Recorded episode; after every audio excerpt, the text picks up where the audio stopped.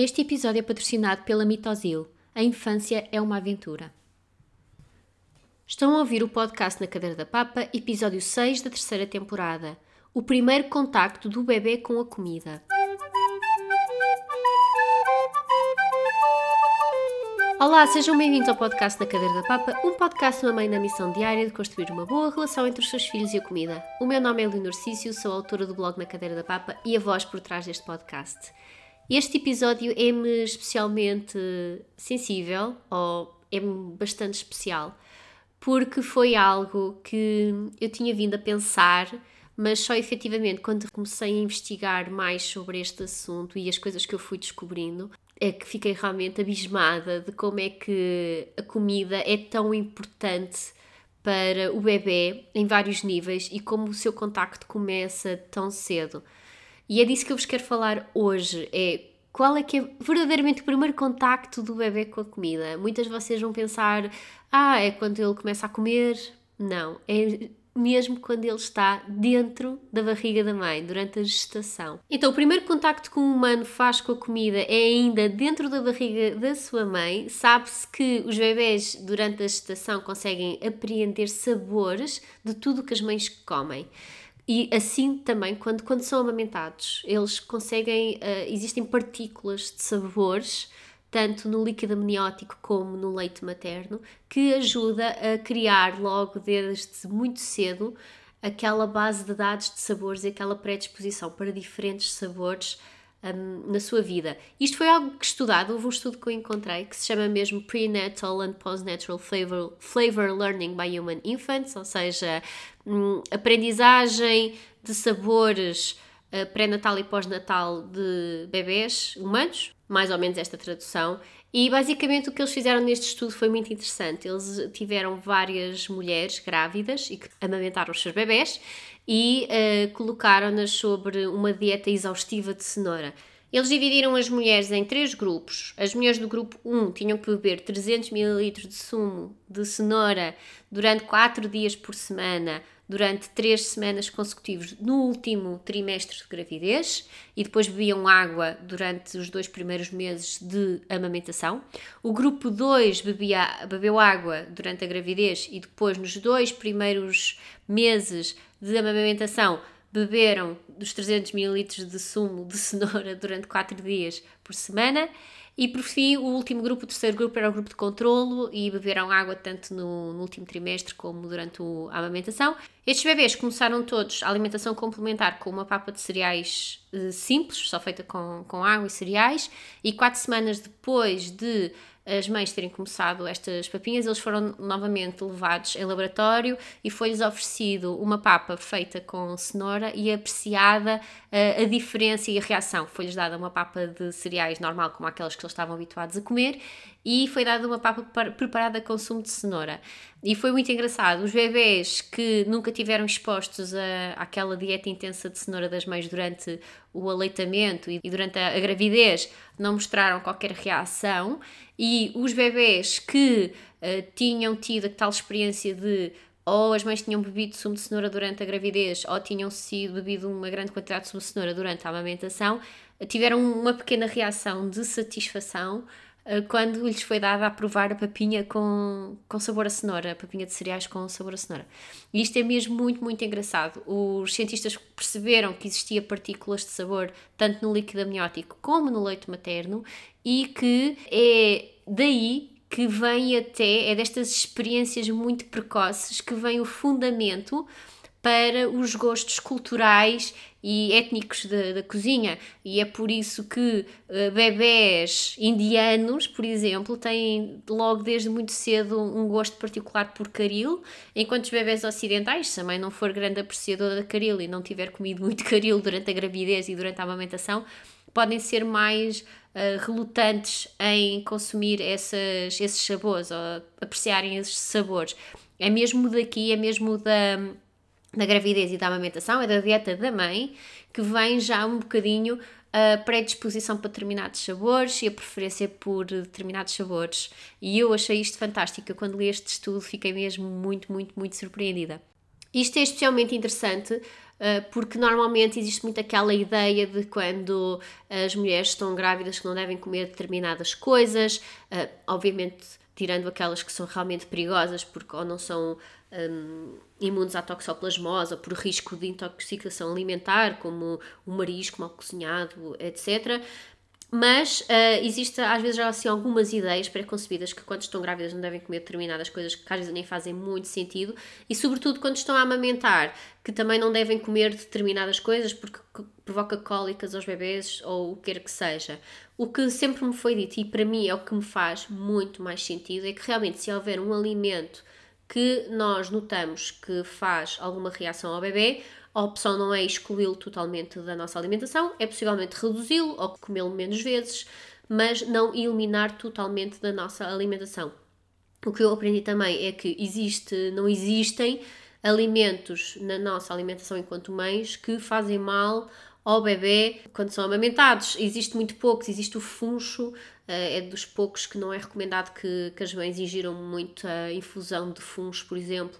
Há muitas mães que fazem isso, que consomem muita infusão de funcho para por causa das cólicas dos bebês ou para aumentar a produção de leite. Existe uma série de mitos à volta disso que não são verdadeiros. Uh, mas vocês, para terem a certeza absoluta do que é que podem consumir a nível de alimentos e a nível de medicação, vocês têm o E-Lactância, que é uma plataforma online, espanhola, é feita por médicos espanhóis, está super atualizada sobre a implicação que determinados alimentos e medicamentos possam ter na amamentação dos bebés, tanto na produção de leite da mãe, como podem realmente que tenham compostos que possam passar no leite para, para o bebê. E se vocês colocarem qualquer alimento ou qualquer medicamento nessa plataforma, ele vai-vos dizer qual é o risco uh, que tem na amamentação. É super fidedigno, está super atualizado. Eu recomendo vivamente. Eu até já falei dele no blog. Eu depois coloco o link no post deste episódio para essa plataforma. Portanto, os bebês são expostos aos sabores ainda na barriga da mãe, por isso é muito importante termos uma alimentação muito variada durante a nossa gravidez, com muitos sabores diferentes. Se vocês forem daquelas pessoas que realmente consomem, por exemplo, muitos doces, muitas guloseimas, é normal que o bebê tenha contacto com esse tipo de sabores e que vá aprendendo e gostando desse tipo de sabores. Portanto, Podem comer tudo, obviamente, se gostam de doces e de comer doces, podem comer, mas sempre num equilíbrio e numa variedade muito grande com todos os outros alimentos. É muito, muito, muito importante variar a nossa alimentação, tanto pela nossa saúde, como já percebemos, da saúde do nosso bebê que vem aí. Na amamentação igual, variar ao máximo, tentar só ter atenção, porque realmente existem alguns alimentos que não devemos consumir durante o aleitamento, mas vocês têm essa plataforma, ou é lactância, que podem consultar e que podem ver realmente se existe alguma implicação. Se vocês sentirem que há um alimento que provoca cólicas ao vosso bebê ou algum desconforto, efetivamente é reduzi-lo, mas não eliminá-lo e assim continuar a fazer uma grande estimulação de sabores ao bebê através do leite materno. Ainda fazendo uma pequena ressalva, se há efetivamente alguma coisa que vocês não comeram durante a gravidez ou o aleitamento porque não gostam, não quer dizer que o bebê depois também não venha a gostar. Eu tenho o clássico exemplo de canela, eu não gosto de canela, não gosto mesmo nada de canela, eu não como nada com canela porque não suporto nem o cheiro. E, no entanto, os meus três filhos gostam de canela, eles pedem para pôr canela nos crepes, canela nas papas caseiras, pedem para pôr canela e tudo é mais alguma coisa, é uma tortura para mim ter que comprar canela e ter que estar com a cozinha empestada com, com cheiro de canela. E eles efetivamente gostam e durante a gravidez e o aleitamento isso nunca foi estimulado, eles nunca tinham provado. Portanto, Uh, não quer dizer que se há alguma coisa que vocês realmente não gostam ou que preferem não comer e optam por não comer durante a gravidez e o aleitamento, não quer dizer, não estamos já a condenar o paladar do nosso bebê de que ele não vai gostar. Eles depois também desenvolvem os seus próprios paladares, mas o que é certo é que nós já podemos ir construindo esta pequenina base de dados de sabores deles, como eu gosto de chamar, esta pequenina base de dados deles, desde a gravidez e desde o aleitamento. Depois já sabemos que por volta dos 6 meses de idade, alguns bebés um bocadinho antes, outros um bocadinho depois, eh, o bebê tem verdadeiramente o seu primeiro contacto com a comida, ou seja, ele inicia o desmame. E é assim um bocadinho que eu vejo atualmente a alimentação complementar. Eu já não vejo a alimentação complementar como a introdução de alimentos, mas é assim o início do desmame.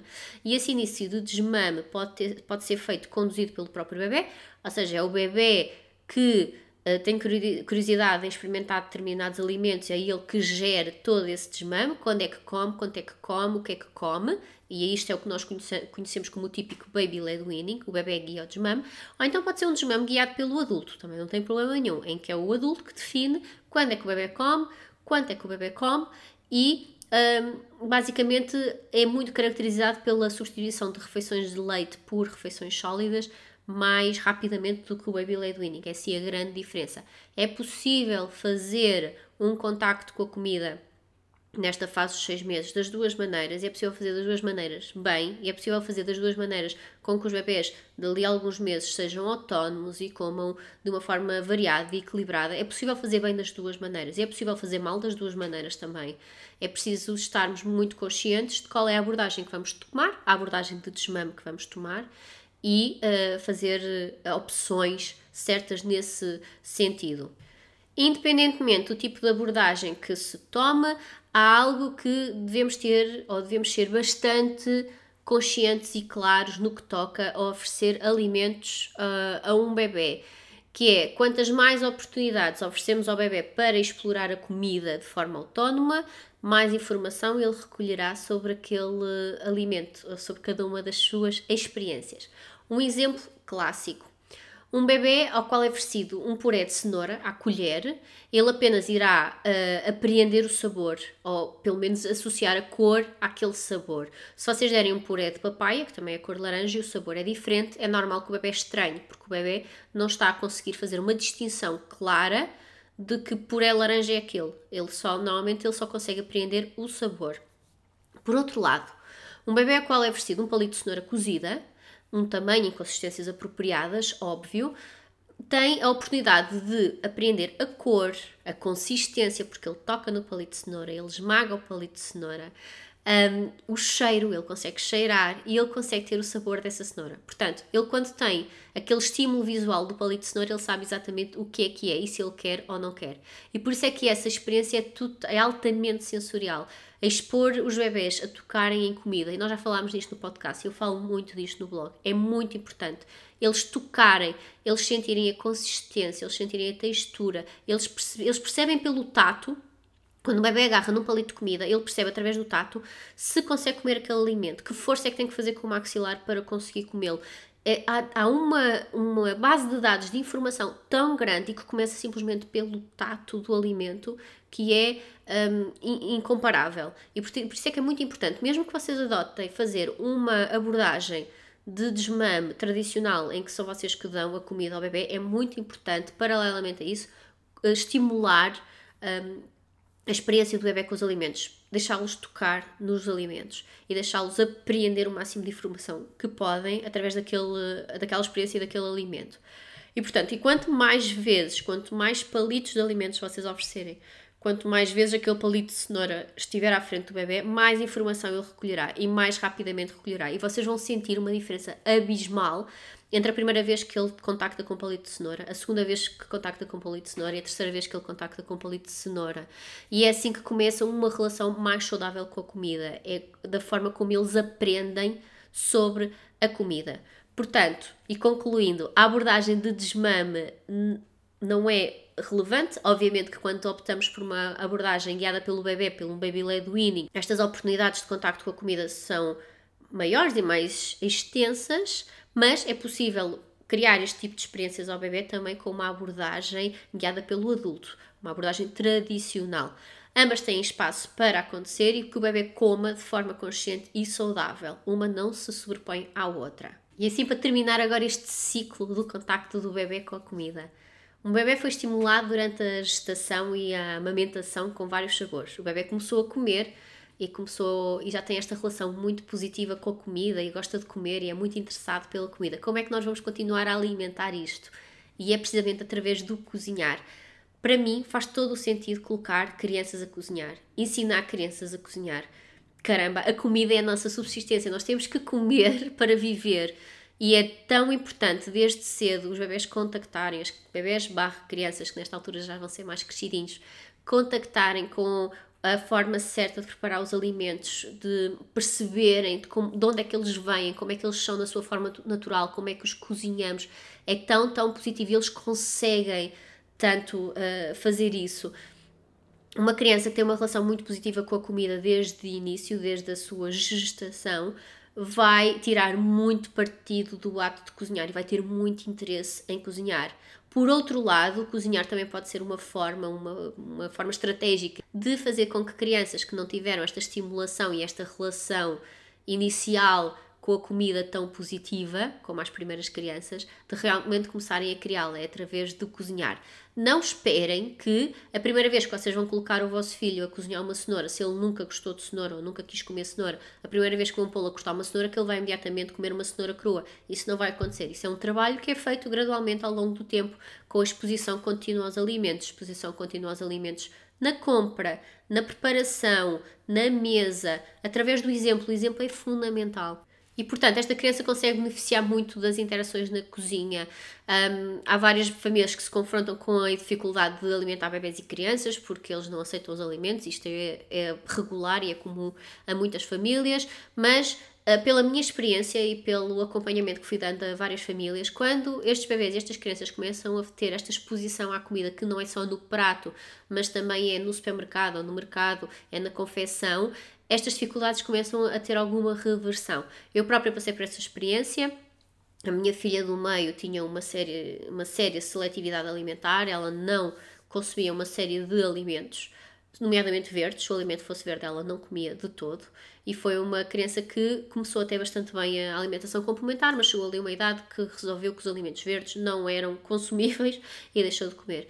E foi através da cozinha, foi através da preparação desses alimentos, da exposição dela no supermercado, de dar-lhe a oportunidade dela escolher um alimento para levarmos para casa para preparar para o jantar, dela própria preparar. Não foi na primeira vez, nem na segunda, nem na terceira que ela começou a comer brócolos e ervilhas e espargos, mas foi talvez na sexta e na sétima e na décima vez que ela começou a fazer isso. Ou ela tinha uma aversão completa a cogumelos, ela simplesmente não podia ver um cogumelo no prato dela, que desatava a chorar compulsivamente, e foi através do ser ela a preparar os cogumelos, a cortar os cogumelos, a pô-los no tacho, a misturar no tacho. Ela agora adora cogumelos. E se lhe perguntarem qual é a pizza preferida dela, dela diz que é pizza de cogumelos e adora cogumelos. Portanto, estas crianças que têm alguma aversão à comida, alguma seletividade, alguma dificuldade em comer, beneficiam muito em irem para a cozinha e cozinhar e contactarem com a comida através do, da cozinha. E quando é que elas podem começar a ir? Começo, comecei a levar os meus filhos para a cozinha mais ou menos aos 12 meses. Sim, mas mais ou menos. Quando eles começaram a ficar de pé, 12, 13 meses, foi quando eles começaram a, a ir para a cozinha comigo e a cozinhar comigo, e ainda hoje cozinham, gostam muito de cozinhar. Eu já fiz um episódio aqui no podcast sobre isto, sobre mais direcionada como é que é a sujidade na cozinha. Vocês têm formas de contornar isso perfeitamente, mas vejam sempre estes atos de cozinhar com crianças como muito benéficos e muito positivos para a formação e para o contacto que essa criança tem com a comida. E pronto, espero que tenham gostado deste episódio. Foi assim algo que eu já tinha ideia de fazer porque agregava uma série de informação importante uh, e que às vezes as pessoas têm a tendência a segregar e no, no, fundo isto está tudo envolvido ou está tudo interligado umas coisas com as outras. Mandem-me o vosso feedback por mensagem ou por e-mail, o que é que acharam deste episódio. Não se esqueçam de subscrever o podcast na vossa aplicação de podcast preferida e se estiverem a ouvir pelo iTunes, por favor, deixem uma pequena review e uma pequena avaliação, porque assim o iTunes consegue levar uh, este podcast a mais pessoas.